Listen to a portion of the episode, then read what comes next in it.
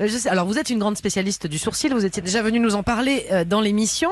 Comment on on fait pour les épiler correctement en ce moment Euh, Déjà, il faut il faut une pince en particulier ou la pince à épiler classique? Enfin, c'est quoi la, la- préférée pour vous? Oui, alors moi j'ai, il y a deux styles, il y a les biseautés et les crabes. Personnellement, pour une main qui est un petit peu débutante, je préfère les pinces crabes. C'est moins risqué pour se pincer.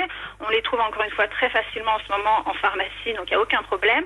Et j'ai une petite astuce pour vous, pour celles qui ont des poils un petit peu plus épais au niveau du, sour- du sourcil et qui ont tendance à des Jimmy surtout, hein, moi ça va. Alors lui c'est Jimmy, lui c'est broussailleux, hein, mais moi ça va.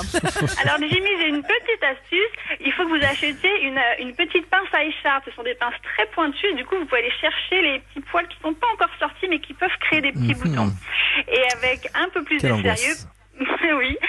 Un petit peu plus de sérieux pour les sourcils broussailleux, Jimmy, il faut que vous preniez un petit goupillon, vous mettez tous vos poils de sourcils vers le haut et vous coupez avec des ciseaux très fins. Vous pouvez trouver ça aussi en pharmacie, des ciseaux de cuticule.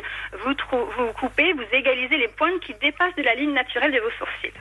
Oui, j'allais dire, faut faire Ouais, parce- attention parce que là, Jimmy vous avez décrit. Ah oui, bah oui, moi- moi- oui, moi, je suis J'ai peur peu qu'il le- fasse un le- carnage, hein, mais. Euh, Je suis le fils spirituel d'Emmanuel Chien en fait, donc à quelques semaines près, je suis prêt d'avoir le mono sourcil, mais bah, on fait comment pour avoir une bonne forme de sourcil? Juste on dégage ce qui dépasse, c'est ça? Alors, pour avoir une bonne forme de sourcil, il y a une façon un petit peu euh, simple, j'ai envie de dire. Vous prenez un crayon à maquillage, euh, à la verticale, vous faites une ligne imaginaire entre le coin du nez et le coin euh, interne de l'œil, et là, vous allez avoir votre début du sourcil. Ensuite, vous faites coin interne du nez, coin du nez, pupille, vous allez avoir le point de hauteur de votre sourcil, et pour avoir la queue de votre sourcil, vous faites coin de nez, coin externe de l'œil, et là, vous aurez la fin de votre sourcil.